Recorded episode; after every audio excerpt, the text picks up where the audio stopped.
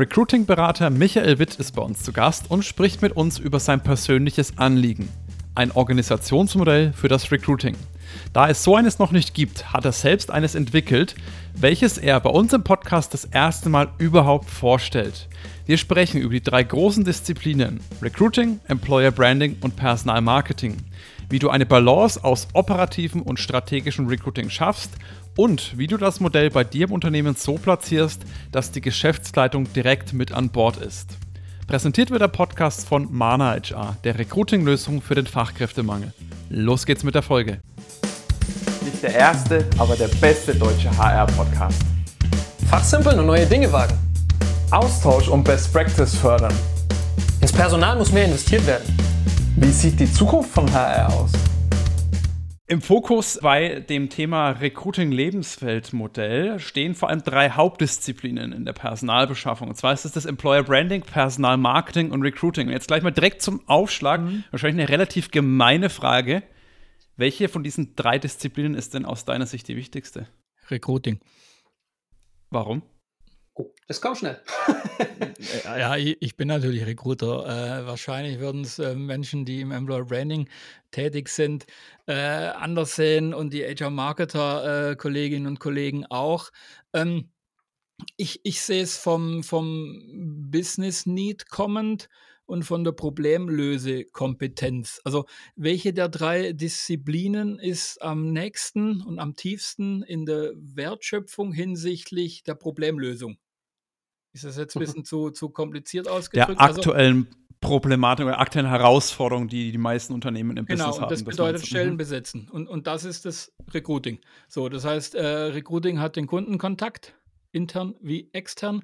Ähm, und die zwei anderen Disziplinen sind Support-Disziplinen. Das heißt, Employer Branding macht Marke, Long-Term äh, und HR Marketing macht Conversions in, in äh, Mittelfunnel rein und halt in den unteren Teil des Funnels rein. Drum ist äh, Recruiting in meinen Augen im Lead. Das ist mal, du hast den Manus richtig gesagt, das kam wie aus der Pistole geschossen, aber auch sehr gut verargumentiert, dass du nicht einfach nur für irgendwas stehst, sondern auch, äh, warum das so ist. Bevor wir jetzt in die Tiefe zu dem mhm. Modell reingehen und warum es überhaupt ein Modell braucht und dergleichen, da werden mhm. wir heute einige Fragen beantworten, äh, oder beantwortet bekommen von dir, Michael. Für mich ein ganz wichtiger Punkt. Du hast uns ja vorhin nochmal kurz so einen Auszug geschickt über das, was du dir mhm. momentan sehr viel Gedanken machst und hast da auch geschrieben, es geht für dich nicht nur um ein, äh, sag ich mal, Business-Anliegen, sondern auch um ein persönliches Anliegen. Mhm. Warum? Ähm, persönlich, also ich finde, Recruiting ist der geilste Job der Welt, so, Punkt. Äh, das, das hat, glaube ich, Tim auf der Talent Pro äh, auf den Slide gepackt gehabt. Ich musste grinsen. Ich, ich finde ich find, äh, Recruiting tatsächlich einen, einen, relativ coolen Job. Ich finde es im HR tatsächlich auch ein cooler Job. Ähm, und jetzt eine, eine, kleine Anekdote so aus meiner beruflichen Lebensgeschichte. Ich bin ja auch Sozialarbeiter und habe hab ganz kurz in diesem Bereich gearbeitet, bevor ich in diesem Bereich in das Recruiting bin und angefangen habe zu rekrutieren. Ähm, und auch da ist es so, wobei da fundierter diesen, diesen Berufen, die man braucht, die aber nicht wirklich anerkannt sind, fällt oft mal Methodik. Also denen fällt valide Methodik, das sind Querschnittsberufe, äh, die sich bei anderen Disziplinen, die valide sind, die anerkannt sind, immer bedienen müssen. Das heißt, Recruiting muss sich aus dem Marketing bedienen, Recruiting muss sich aus der Psychologie bedienen, Eignungsdiagnostik, Recruiting muss sich überall bedienen, hat aber nichts eigenes. Um eigenständig wahrgenommen zu werden, braucht es dann aber doch irgendwann mal irgendwas Eigenes. Die PE hat ja auch eigene Modelle hervorgebracht innerhalb des, des HR-Universums. Recruiting hat, frag mal Leute, was ist ein Recruiter? 1.0, 2.0, 3.0, 4.0 und weiß nicht, Agile Recruiting, Lead Recruiting, weißt ja oder wisst ihr ja, ähm, wie das alles heißt. Es gibt nichts, was so ein Fundament bietet. Und darum war es für mich ein persönliches Anliegen, einfach mal davon zu beginnen, nicht immer nur darüber zu reden. Und dann dachte ich, mach's halt mal ein Modell. Das ist auf jeden Fall ein guter Ansatz, da nicht nur zu reden, sondern auch mal zu machen und da eben auch von deinem Wissen, deinen Erfahrungen den Rest der HR-Welt äh, profitieren zu lassen. Jetzt hast du es gerade angesprochen, es gibt auch kein wirkliches, ich nenne es mal Berufsbild von, was ist ein Recruiter, was ist eine Recruiterin. Wie definierst denn du dein Berufsbild, sage ich jetzt mal, von den heutigen RecruiterInnen? Ähm, sehr, sehr schwierig. Ich habe in meinem, meinem Buch dann, über das wir dann vielleicht später noch sprechen, äh, mit dem T-Shape-Modell ein bisschen hantiert und, und, und habe gesagt, dass das ähm, die Recruiterinnen und Recruiter sich so, so der T-Strich oben so die Basiskompetenzen aneignen müssen, die wir alle kennen. Gespräch, Empathie, äh, SEO, Technik und hm, hm, hm, die, die, die, kennen wir alle diskutiert. Und die, dieses T nach unten, diese Vertiefung, sehr wahrscheinlich zielgruppenabhängig sein wird oder äh, methodisch je nach Einsatz. Das heißt, entweder mache ich, äh, kümmere ich mich um Traffic oder um, um, um das, das Recruiting-Marketing, das sich ja immer mehr herausbildet, oder ich bin eben ähm, mehr, mehr im Konzeptbereich. Das heißt, dann brauche ich hier Projektmanagement, Konzeptfähigkeiten oder kreative Fähigkeiten. Oder ich bin ganz, ganz klassisch äh, im Recruiting, also tatsächlich äh, mit Bewerberinnen und Hiring Managerinnen ähm, tätig. Dann brauche ich ganz andere Vertiefungskompetenzen. So. Die wandern ja dann irgendwann mal hoch in den T-Strich und man kann neue wieder ausbilden, aber, aber man wird immer irgendwie äh, so, so handeln müssen.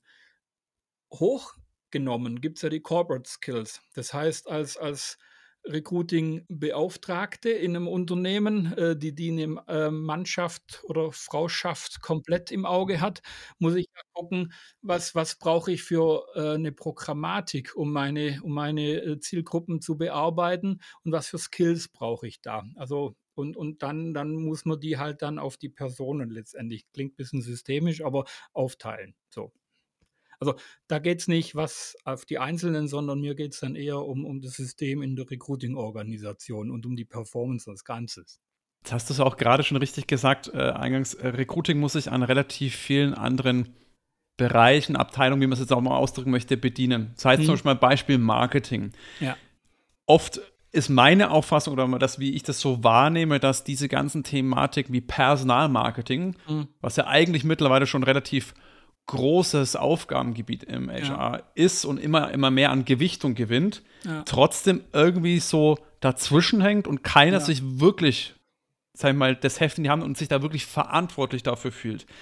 Wie ist das in deinem Modell? Hat das da eine andere Auffassung? Gibt es da ganz klare Ansagen oder wie hast denn du das äh, in dem Modell abgebildet? Ähm, ich habe in dem Modell drei Handlungsebenen eingeführt. Also ich habe eine Management-Ebene, ich habe eine Konzeptebene und eine Methodenebene in diesem Modell. Die haben verschiedene Funktionen und ähm, verschiedene Handlungsaufträge innerhalb des Recruitings. Management und Konzept kann aber auch eine Person sein, beispielsweise Recruiting-Leitung. In der Konzeptebene ähm, sind äh, HR-Marketing-Tätigkeiten, aber konzeptionelle Tätigkeiten, aber auch administrative Tätigkeiten verankert.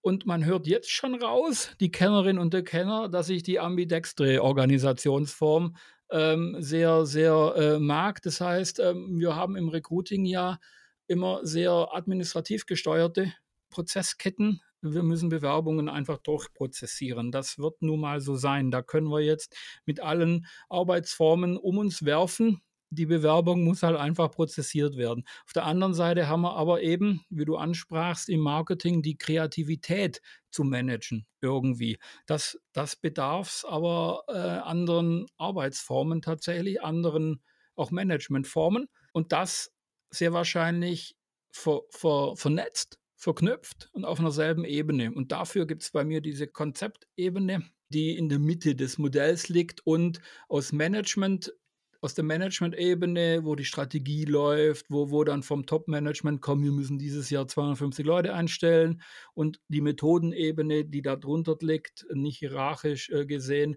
sondern äh, Aufgaben, äh, aufgabenorientiert gesehen und, und die Leute dann einstellt, quasi diese Konzepte übersetzt äh, in, in Handlungsalternativen.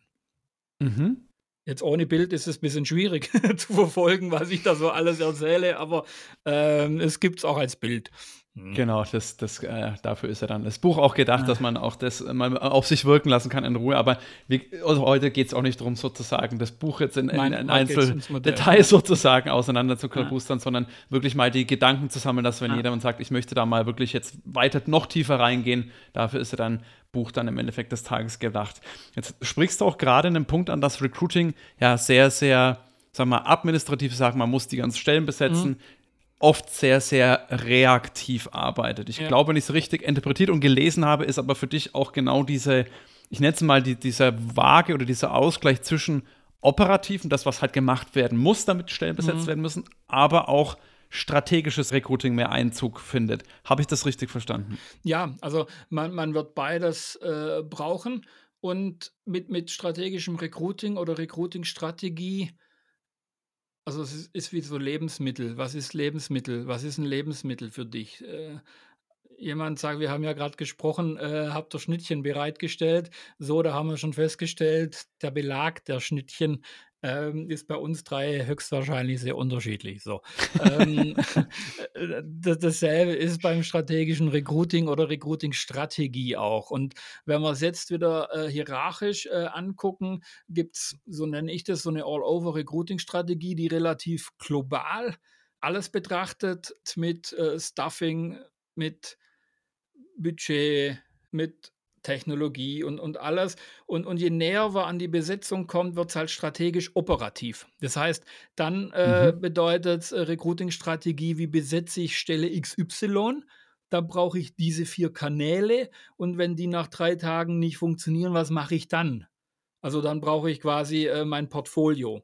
Und, und je nachdem, ähm, wie man das dann aufklamüsern will, spricht man von einer taktischen Planung, Strategie, so im Midterm. Man spricht von einer Langzeit und von einer operativ schnell Handlungsstrategie. Und diese gilt in der heutigen Zeit meiner Meinung nach mindestens so in, in, in einem ein, zwei und fünf Jahresrhythmus aufzustellen und zu exekutieren. Alles klar. Habe ich die Frage jetzt beantwortet?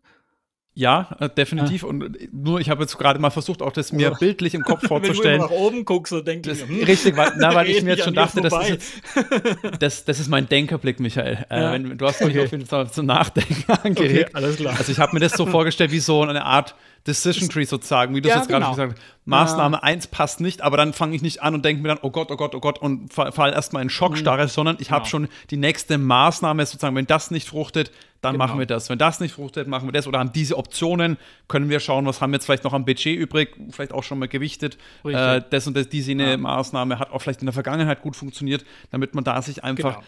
strategisch und planbar, sage ich mal, äh, mhm. vorangeht mhm. und nicht dann einfach äh, in Schockstarre verfällt oder dann wieder in alte Muster verfällt, Richtung Post and Pray. Oder das sind ja auch so Stichworte, die kennt ja, ja. jeder, der im Recruiting schon mal Richtig. war, wo man dann sagt, ich weiß nichts, äh, okay, wir schieben jetzt wieder, keine Ahnung was, irgendwas im Kanal, wo wir eigentlich wissen, es funktioniert nicht, aber Hauptsache, wir machen irgendwas. Ja, das macht beim Recruiting ja gern, dann Probleme einfach mit Geld zu schmeißen und nicht mehr dann in Handlungen überzugehen, die dann logisch erscheinen, kommt mir so vor. Es ist kein Bashing. Äh, manchmal kennt man einfach, es gibt einfach äh, zu viele Kanäle und, und jede Woche gibt es gefühlt irgendwie eine neue Bude in Anführungszeichen, die was Neues, Innovatives macht.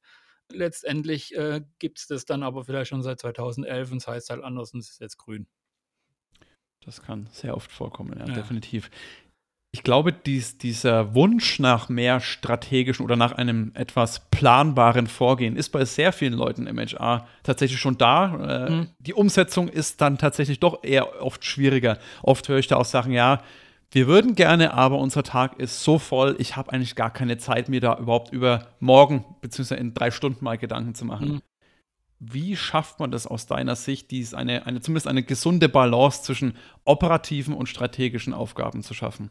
Durch Struktur. Ähm, und das ist genau einer der Denkansätze des Modells, tatsächlich die Aufgabendichte des Recruitings erstmal eben in diese Kategorien, in diese Handlungsebenen zu strukturieren. Was ist eben in dieser Management-Ebene zu verorten, was ist in, in dieser Konzeptebene und was ist in dieser Methodenebene zu verorten, wer es dann letztendlich macht, ob das dann alles drei eine Person ist. Aber dann habe ich schon mal die Hüte. Und, und dann kann ich sagen, okay, ich muss jetzt in der Konzeptebene dieses Konzept machen, dazu brauche ich vier Stunden. Dann kann man ja wieder mit Arbeitszeitmodellen oder mit Arbeitsmodellen hantieren. Aber in aller Regel, das ist jetzt so nach knapp fünf Jahren fast äh, Organisationsentwicklung, so das, was ich sehe, es fällt einfach nicht an dem Können oder an dem Wollen oder an dem, oh Gott, oh Gott, sondern oftmals einfach an Struktur. äh, die Aufgaben zerschneiden. Es wird sehr viel vermischt, weil, weil einfach alles sehr komplex, Handlungsdruck etc. ist.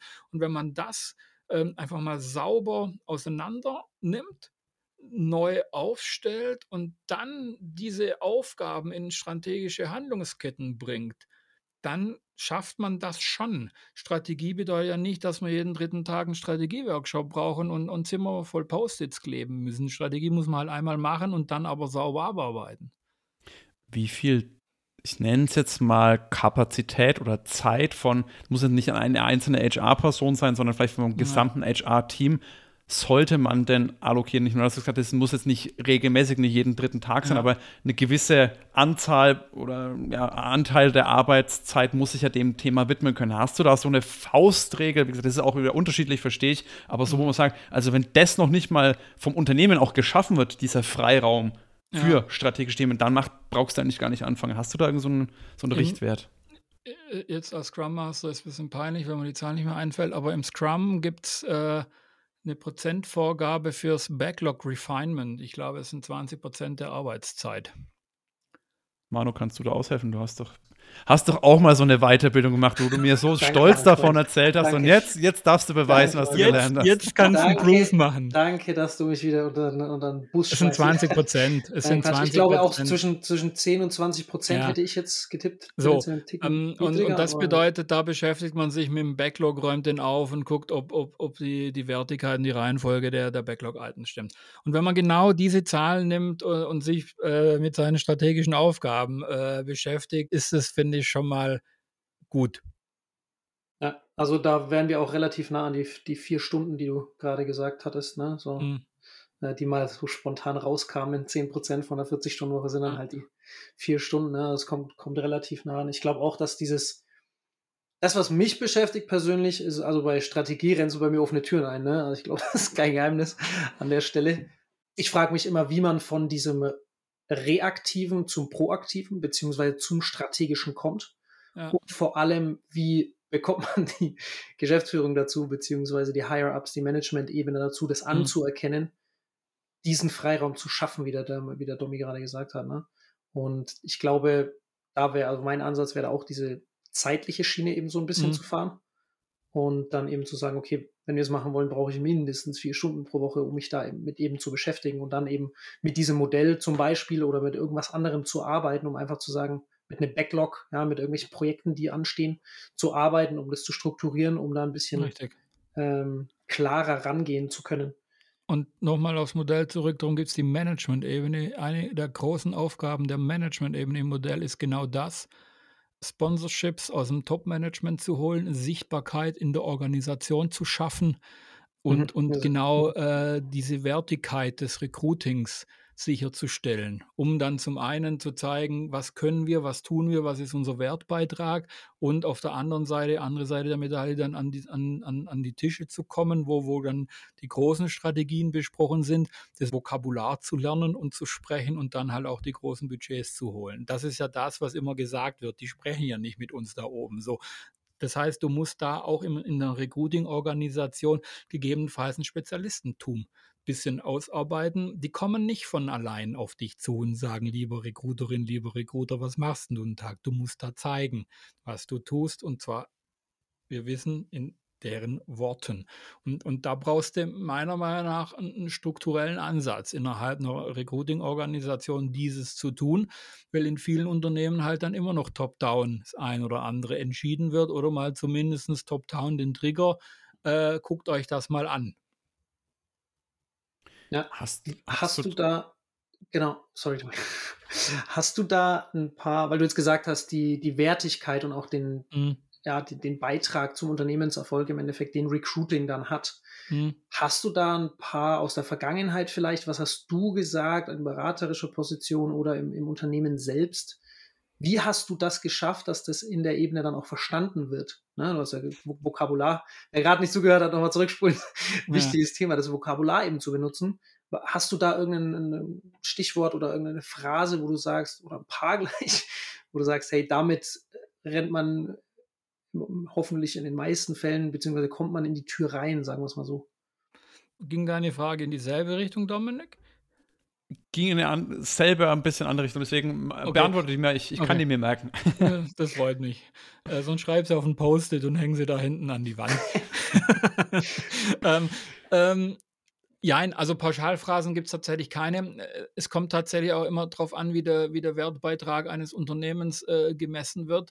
Natürlich sind die Klassiker so äh, Reduzierung der Cost, Cost of Vacancy, Reduzierung der CPH, also CPH, Cost of Hire, die muss man dann vielleicht auch noch sauber berechnen. Also wenn man, wenn man über, über de, den Treiber Kosten ähm, sich erstmal Gehör verschafft. Zum einen, zum anderen ist es auch äh, Hiring Manager Success.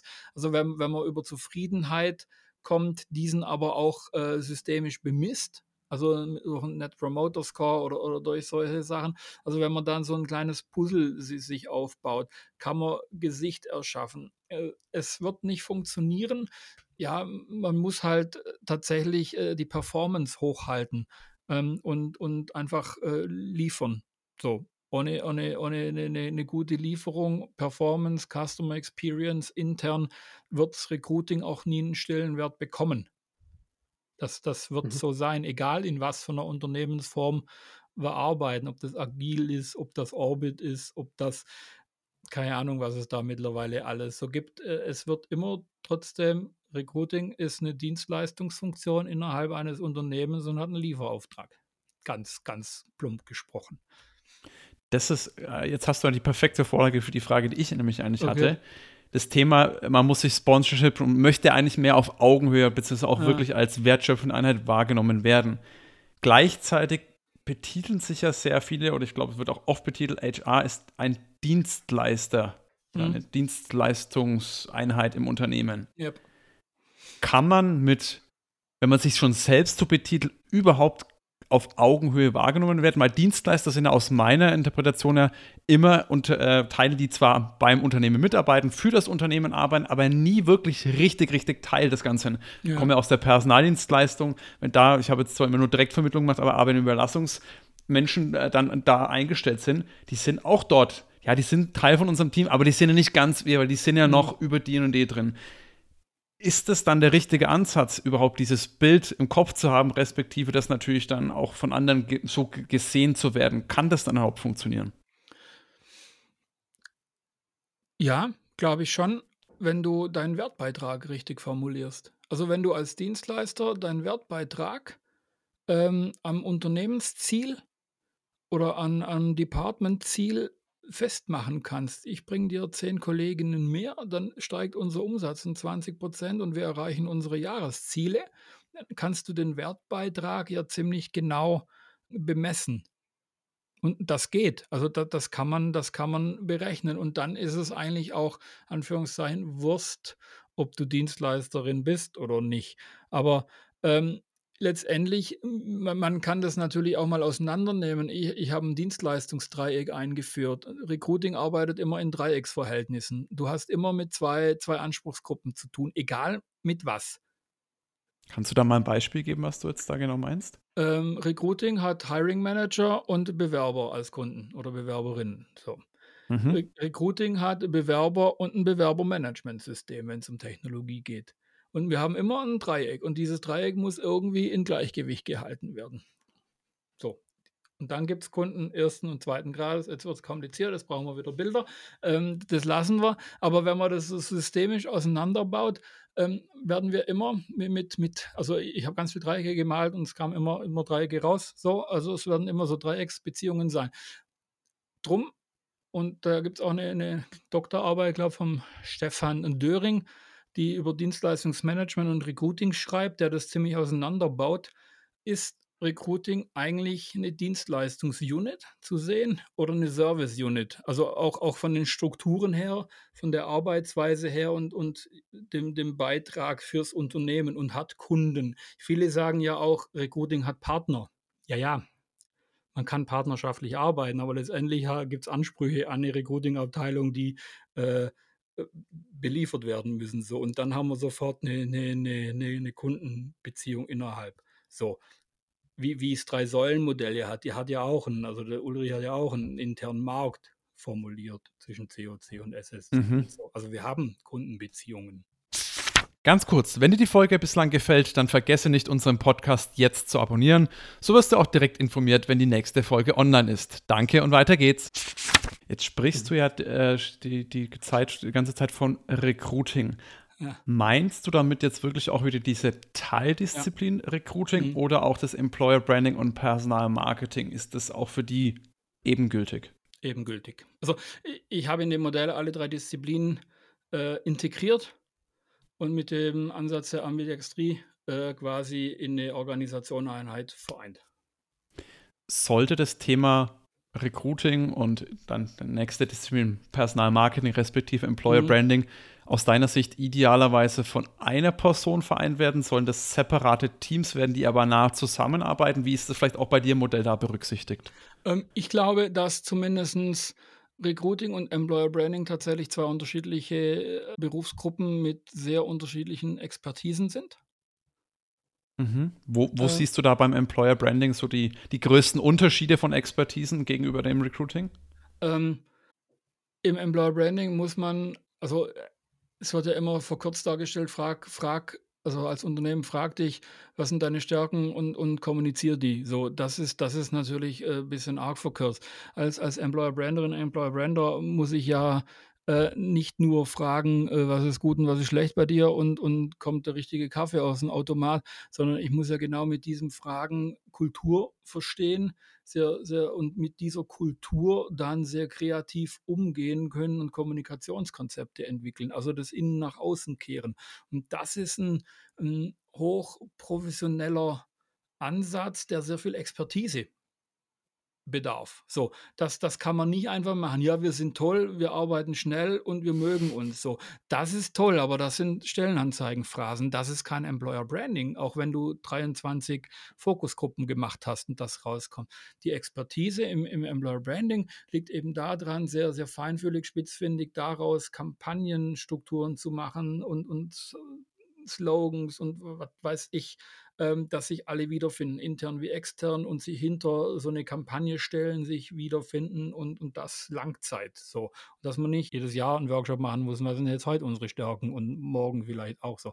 Das ist für mich eine komplett andere äh, Expertise wie Recruiting. Also ja, das Thema Brand, glaube ich, ist dann ganz, sollte man da ganz besonders betonen, da kann man es vielleicht auch am besten vergleichen Leute, die bei Nike arbeiten, versuchen ja auch sozusagen jetzt nicht unbedingt nur den geilsten Schuh gerade zu vermarkten, sondern Richtig. eine darüberliegende Vision, eine, eine Identifikation oder bei Vans zum Beispiel, die ziehen ja Leute an, die sagen, hey, ich bin eher so ein Skater-Typ oder sonstiges. Das wirst du, äh, wirst du nicht schaffen, wenn du da jetzt einfach nur von dem tollsten, neuesten Produkt im Endeffekt des Tages das den nach außen trägst. Marketing, also das wäre ja der Umgang mit den Tools und der, der Distribution des Ganzen. So und glaube ich dann auch gegenüber der aktuellen Belegschaft einfach so eine Verbundenheit ja. gegenüber der Brand, also der Employer, aber der Brand eben zu schaffen, damit dann auch das Thema Retention wahrscheinlich schon wieder damit auch schon ein Stück weit bespielt wird, ja. was jetzt im Recruiting per se jetzt erstmal nicht den absoluten Fokus hat, äh, die, die das Richtig. Thema Mitarbeiter-Retention. Also für mich sind das zwei absolute äh, Professionsunterschiede und auch zwei komplett unterschiedliche Beratungsfelder beispielsweise. Und Personalmarketing, wo hm, das ist ein ordnest Schnittfeld du das ein? tatsächlich. Also weil da auch von beiden Seiten Expertise rein muss. Die, das Recruiting hat vielleicht die höhere Zielgruppenexpertise und die HR-Marketerinnen haben vielleicht die höhere ähm, Expertise in, in, Sachen Tools, Kanälen, Umgang damit, SEO, SEA. So, das ist so, so eine Schnittstelle, ist aber ähm, je nachdem, auf welcher Kampagnenflughöhe man sich äh, befindet, schon auch eine eigene Berufsgruppe, die aber von beiden Seiten quasi bespeist werden könnte.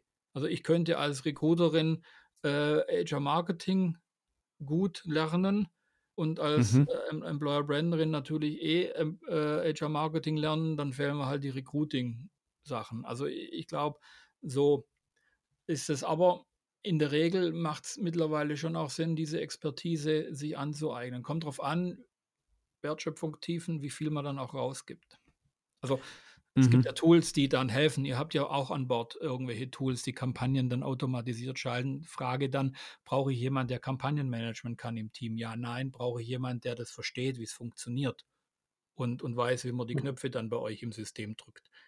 Mhm. So, also das ist dann immer eine Entscheidung äh, der Integration von Dienstleistungen, die man Genau, oder wie, wie, wie, wie, wie viel von diesen, sag ich mal, Wissenslücken, die einfach, ja. muss man ganz klar so sagen, im, im Recruiting auch ganz natürlich, also es ist jetzt ja. kein Vorwurf, aber einfach gegenüber Branding ja. oder gegenüber irgendwelche Kampagnen bestehen, muss ich die wirklich alle mit Personen auf, äh, sag mal, aufschließen oder die diese Lücken schließen oder kann ich da vielleicht auch Tools, um zumindest Teilbereiche, dass das, was mir vielleicht am allerschwersten fällt, was am weitesten von mir entfernt als Recruiter ist, wie zum Beispiel Kampagnen, irgendwelche äh, Keyword-Targeting, das ist für die Richtig. Leute ziemlich, ziemlich weit weg, sich jetzt mal Gedanken zu machen, hey, was interessiert, womit trigger ich eigentlich meine Zielgruppe, so ein Kampagnenbild, was muss da draufstehen, weil ich weiß zum Beispiel, meine Zielgruppe ist Homeoffice oder Remote Work sau wichtig, den anderen ist es reines Gehalt. Ich glaube, das ist dann schon wieder näher und da kann oder sollte wahrscheinlich auch jedes HR-Team dann sagen, hey, das wollen wir vielleicht auch selber lernen, weil ich ja. glaube, das kannst du, kann auch ein Tool, das dich halt auch nur bedingt unterstützen, weil das, das äh, ist, glaube ich, die, die einfachste Disziplin. Aber okay, das ist ein, ein sehr, sehr äh, guter Gedankenanstoß. Meine Abschlussfrage, dann darf der Manu, der hat ja, glaube ich, vielleicht auch noch ein paar Fragen sich schon vorab überlegt, äh, gerne auch noch mal losschießen. Jetzt hast du gesagt, das sind sehr drei trotz oder zwei zumindest sehr deutlich getrennte Arbeitsbereiche müssen bzw. sollen die aber trotzdem zusammenarbeiten. Wie ist das auch in mhm. deinem Modell da vorgesehen? Also die, die, die sollten unbedingt äh, zusammenarbeiten. Ähm, zum einen, zum anderen, ja, die sind auch bei mir im Modell natürlich äh, zusammen. Äh, es ist immer die, die, die Frage der Art und Weise der Zusammenarbeit. Also ähm, ich glaube und bin mir relativ sicher, dass es eine Employer Branding Kampagne gut tut, wenn sie äh, quasi von einem Recruiting Hinweise kriegt, ob das, was sie äh, anspricht, auch wieder zurückkommt an, an Bewerbenden. Ob ähm, wir sind ein freundliches Team und sind schnell, dann sich auch im Recruiting widerspiegelt. Also sind wir schnell oder brauchen wir sechs mhm. Wochen, um eine Einladung zu schicken? Zum einen, zum anderen ob im Onboarding dann auch äh, die Kultur dann so erlebbar ist, wie man nach draußen kommuniziert, also Authentizität. Ich meine, das ist jetzt abgedroschen, aber die kann man ja in einer, in einer Organisation sich selber quasi spiegeln. So, ähm, das heißt, man braucht zumindest, ich habe das Kommunikations- und Feedbackräume genannt äh, im Modell. Mhm. Man braucht zumindest Möglichkeiten aus äh, Methodensicht, die, mit Arbeit mit Bewerbenden zurückzuspielen in, in Dachkampagnen. Ähm, passt, passt nicht. Auf der anderen Seite sollten Recruiterinnen nicht äh, an der U-Bahn-Station feststellen, ach guck, es läuft eine neue Employer Branding-Kampagne und äh, die haben ja Spiegeleier äh, auf einmal als Kampagnenmotto, warum denn? So, mhm, also mhm. allein das sind so die kleinen Beispiele. Frage ist dann immer, warum nicht in der Kommunikation? Weil es ist Kommunikation. Ich finde, eine Recruiting-Abteilung besteht einfach aus drei Professionen und das ist Recruiting, Employer Branding und Agile Marketing. Und die drei müssen zusammen halt das machen und jede dieser ähm, Professionen hat ihre Spezialität. Absolut.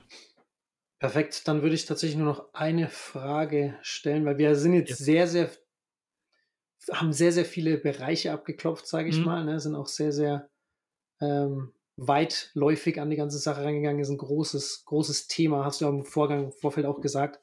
Ähm, das ist nicht das allereinfachste Modell wahrscheinlich, wenn ich es richtig verstanden habe. Ne? Ähm, aber ja. offensichtlich hoffe ich, dass es auch rübergekommen ist, dass es definitiv sinnvoll ist, sowas mal anzugehen. Und hier kommt dann meine Frage im Endeffekt. Ich stelle immer wieder fest, dass die Personalabteilung nicht unbedingt die größten Veränderungen in den letzten Jahren, Jahrzehnten durchlaufen hat. Mhm. Um es mal vorsichtig zu formulieren. Das waren teilweise natürlich ma marktgetriebene Sachen, wo sich dann angepasst werden musste und so weiter, aber von, von sich heraus, also proaktiv, was ja im Endeffekt das wäre, was, was du auch sagst, was passieren muss. A, dass wir uns in diese Richtung entwickeln. B, um so ein Modell einzuführen, muss man ja schon den ersten Schritt gehen. Also mhm. wird jetzt die, jetzt hast du vorhin gesagt, die Geschäftsführung nicht ankommen, an der Tür klopfen und sagen, hey, wollt ihr mal was Neues machen? Richtig. Das muss ja schon von innen herauskommen. Ne? Und wie geht man an sowas ran? Also wie sage ich, hey, diese Veränderung ist notwendig, das ist uns allen bewusst, sagt der Markt, sagt, sagen alle im Endeffekt, ne? Mhm. wissen auch alle bis zu einem gewissen Grad, wie taste ich mich da jetzt ran, dass ich mich auch wohlfühle, sage ich mal, mit so einer Veränderung, die dann zweifelsohne ankommt bei mir im Haus. Ja, also das ist tatsächlich ein bisschen so der, der heilige Gral, weil wir, wir müssen, also wir müssen erstmal drei Ebenen im Unternehmen angucken. HR liegt in der Regel immer im Mittelmanagement eines mhm. Unternehmens. Mhm. Mittelmanagement hat auch immer so eine Art Sandwich-Funktion, Service-Funktion, Wasserträger-Funktion innerhalb eines Unternehmens. Ähm, wenn ein Unternehmen sich transformiert, transformiert sich das Mittelmanagement notgedrungen immer mit. So, Punkt 1. Mhm. Punkt 2. Ähm, Recruiting wiederum ist selber oftmals in einer Mittelmanagement-Position innerhalb der HR-Abteilung. Weil wir haben ja immer irgendwie HR-Leitungen oder so und, und dann drunter eine Teamleitung. Recruiting mhm. zum Beispiel oder Teamleiterin Recruiting. Also das heißt, wir haben Mittelmanagement, Mittelmanagement, Sandwich, Sandwich äh, und, und haben grundsätzlich auch wenig direkten Impact. Außer wir machen das so, wie, wie ein paar Unternehmen das machen. Wir, wir ziehen Recruiting raus, eigene Organisationseinheiten hängen es direkt an Vorstand oder direkt an, an, an, an, ähm, an CRHO. So.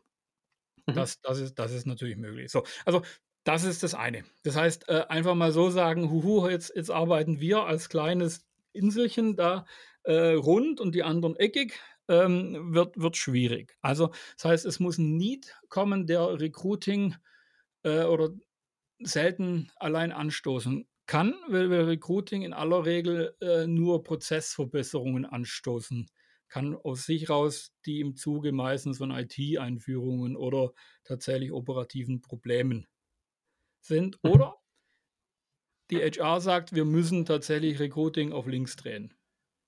Dann ist es so. Die Transformationsberatungen derzeit in Deutschland haben Auftragszuwachs von 30 Prozent. So im Schnitt. Das heißt, die deutschen Personalabteilungen transformieren sich auf Teufel komm raus, wenn man es mal so sagen darf. Also es, es mhm. kommt was, ob es jetzt zu spät kommt oder nicht, das, das, das weiß ich nicht.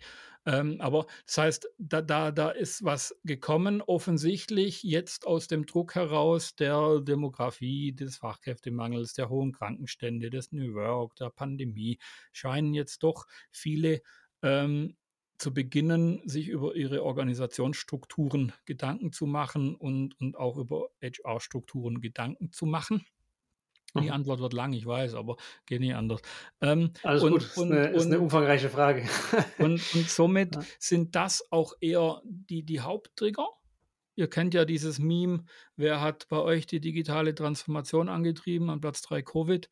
Ähm, und so ähnlich ist es wahrscheinlich auch, wenn man fragt, wer hat bei euch die äh, HR-Transformation angetrieben, wird wahrscheinlich Covid auch einen Top-Platz haben. So, wenn wir jetzt ähm, transformieren will, eine Recruiting-Abteilung, geht das ja wahrscheinlich auch nur, und das ist leider so über einen operativen Druck. Also wir kriegen einfach Stellen nicht mehr besetzen, wir müssen irgendwas anderes tun. Oder man hat tatsächlich äh, tatsächlich Geschäftsführung, Management Board, Senior Management Circle oder HR äh, Leadership, die sagen, jetzt kommt eine Rezession, lass uns umbauen dass wir, wenn das nächste Mal äh, unser, unser Hiring Freeze rum ist, nicht mehr in, in die Falle laufen, oh, jetzt brauchen wir 600 Leute, wir wissen gar nicht mehr, was wir tun können. Also es gibt da tatsächlich unterschiedliche Spielarten. Äh, Am wenigsten wird funktionieren, wenn ein Recruiting-Team sagt, wir wollen anders arbeiten, Ding-Dong-Chef, lass uns mal machen. Glaube ich. Habe ich selten erlebt. Auch wenn man dieses Ding-Dong-Chef dann in den in dem Vokabular der, der, der ja, Zielperson spricht, hat das dann auch keine Chance aus deiner Sicht? Du musst dann sehr wahrscheinlich aufzeigen, was das Modell jetzt gegenüber dem neuen Modell für Verbesserungen im, im Sinn von äh, messbaren, sprich Kostenwertbeiträge bringt. Wenn du sagen kannst, wir transformieren uns in, in Struktur X, Dadurch besetzen wir 10% mehr Stellen, sind 15% schneller und sparen zwei Leute ein. Dann wird der Ding-Dong-Chef sagen oder Chefin, alles klar. Es ist ja wahrscheinlich in der, in der, Realität dann relativ schwierig, jetzt direkt fürs eigene Unternehmen Aha. mit einer 100% Garantie das Richtig. so aufzustellen. Mhm. Würde das dann mhm. vielleicht auch trotzdem helfen, wenn man, ich sage jetzt mal, ein vergleichbares Unternehmen, die eben das Modell eingeführt haben und dann da die Zahlen rauszieht, würde das aus deiner Sicht reichen, damit das bei der Geschäftsführung auf äh, offene Ohren stößt? Das, das wird von Geschäftsführung zu Geschäftsführung unterschiedlich sein, aber Benchmark-Zahlen gibt es natürlich und kommt auch auf die Problemstellung an, die gelöst werden. Manchmal braucht man ja keine, keine volle Transformation, manchmal ähm, ich habe es eingangs irgendwann mal gesagt, reicht eine neue, also muss man das einfach mal strukturieren und die Aufgaben neu, neu verteilen und, und dann, dann geht es relativ schnell. Also mhm. es kommt tatsächlich, wo, wo, kommen wir her, wo, wo gehen wir hin? Das ist so pauschal schwierig tatsächlich zu sagen. So, jetzt haben ja alle sehr, sehr viel operativen Druck und in, in diesem operativen Druck entstehen Recruiting-Probleme bei vielen. Und diese sollte man aufschreiben und im Nachgang, wenn es wieder ruhiger wird, tatsächlich systematisch analysieren. Also jetzt nicht in Panik verfallen, sondern einfach ein Board machen, aufschreiben, was für Probleme haben wir und diese danach methodisch und strukturell zu analysieren, um diese abzustellen. So, und, und dann kommt raus, wir brauchen ein neues Modell, wir brauchen eine neue Struktur, wir brauchen einen neuen Prozess, wir brauchen eine neue Strategie oder wir müssen uns neu aufstellen. Ja, das, äh, wir hatten da nämlich drüber gesprochen am, am Anfang. Wird eine längere Podcast-Folge, stelle ich gerade fest. Aber ähm, die, dass man eben nicht wieder zurückverfällt in das, ja. in die, das alte Gewohnte, ne, was man halt Richtig. halt so macht, dann äh, und da finde ich es eigentlich ganz, ganz gut, was du jetzt gesagt hast, dass man wirklich ein Board sich einfach nimmt und sagt, okay, hier sind unsere Themen. Beispiel, wir haben gerade 100.000 Euro in, in Stellenanzeigen gestellt und haben drei Bewerbungen bekommen, mhm. von denen wir keine eingestellt haben. Das kann ja wohl nicht dein Ernst sein das hier müssen wir angehen, weil da hängt einfach eine sechsstellige Zahl hinten dran. Ja, mhm. das könnte dann schon dir das, das eine oder andere Ohr aufmachen und man geht jetzt nicht ran und, und transformiert mitten in so einem, in Richtig, so einer heiklen ja. Phase, sondern geht mal einen, einen Teilaspekt an, einfach und dann könnte es schon wieder einfacher werden, weil man, dann hat man was geändert. Ja, auch wenn es in einem sehr beschränkten Rahmen war, sage ich jetzt mal. Das war eine kleine Stellschraube, die jetzt eben angepasst wurde. Aber man kommt so ein bisschen ins, in die Gewohnheit dann rein, Sachen auch mal auf links zu drehen. Und ja. wenn es nicht das das ganze HR-Business ist, was man da im Unternehmen sich aufgebaut hat, sondern halt erstmal eine kleine Stellschraube und dann die nächste und dann die nächste. Und dann wird es mit jedem Mal einfacher, weil man eben diese Veränderung schon, schon gewohnt ist. Das finde ich eigentlich äh, eine ganz coole Idee, dass man da wirklich sagt, okay, Board, nicht alles gleich auf links, sondern A, B, C, D, E. Was gehen wir jetzt an und dann gucken wir weiter. Ähm, ja. Und dann eben, wenn es ruhiger wird, wenn man, dann kann man sagen, alles klar, was hat davon funktioniert, was hat nicht funktioniert. Wir hatten den Decision Tree auch am Anfang. Ne? Ja. Ja, daraus würde ich ein Strategiedach machen und dann quasi mhm. eine Perlenkette oder so und die dann abarbeiten. Sehr cool. Jetzt haben wir heute, glaube ich, zwar nur auch, auch mit einer umfassenden Folge. Äh, deswegen, liebe Hörerinnen, ich denke, es war auch in eurem Interesse, dass wir da noch ein bisschen länger gequatscht haben. Auch wenn wir immer nur noch an, an der Oberfläche von dem Modell gekratzt haben mhm. und den Gedanken von dir, Michael. Du hast es ja schon gesagt, du hast dazu auch deswegen, weil man das halt echt schwierig in, in kurzer Zeit vermitteln kann, deine Gedanken alle gesammelt und geordnet an ein Buch zusammengefasst. Mhm. Kann man das generell schon kaufen? Es kommt am 19. Juli raus. Alles klar, also dann, wenn ihr diese Podcast-Folge hört, dann könnt ihr das schon direkt kaufen. Ich äh, packe euch auch den Link, äh, sozusagen den Amazon-Link mal direkt mit rein, könnt es euch direkt mal anschauen. Die äh, LinkedIn-Kontaktdaten von äh, Michael packe ich euch rein in die Show Notes. Meldet euch gerne bei ihm, wenn ihr sagt, er braucht da auch nochmal einen Coach, einen Berater dazu. Das Buch alleine ist schon mal eine gute Grundlage, aber ihr braucht trotzdem noch ein bisschen mehr Unterstützung bei der Umsetzung da meldet euch natürlich sehr gerne bei Michael. An der Stelle nochmal Dankeschön, Michael, dass ja, du, du warst das zweite Mal schon zu Gast mhm, und es war stimmt gefühlt sogar noch cooler dieses Mal. Ich weiß nicht warum, aber vielleicht ist, weil man sich jetzt schon nochmal gesehen hat davor, ja, schon mal genau. miteinander gequatscht hat. Haben uns da, glaube ich, sehr, sehr gut eingerufen. Danke, dass du da warst. Ich danke für die Einladung. Macht's gut. Perfekt. Auch von meiner Seite vielen Dank. Wieder viel gelernt. Sehr Und gut. ich freue mich auf Runde 3, hätte ich mal gesagt. Die kommt, die kommt. Wie du merkst, geben wir uns immer sehr große Mühe, wertvollen Content für dich zu schaffen, den du dann auch kostenlos bekommst. Wenn dir jetzt unser Podcast gefällt und du uns auch weiterhin dabei unterstützen willst, dann abonniere jetzt unseren Podcast auf der Plattform deiner Wahl und wir freuen uns auch über deine Bewertung. In diesem Sinne, mach es gut und bis zum nächsten Mal. Ciao, ciao.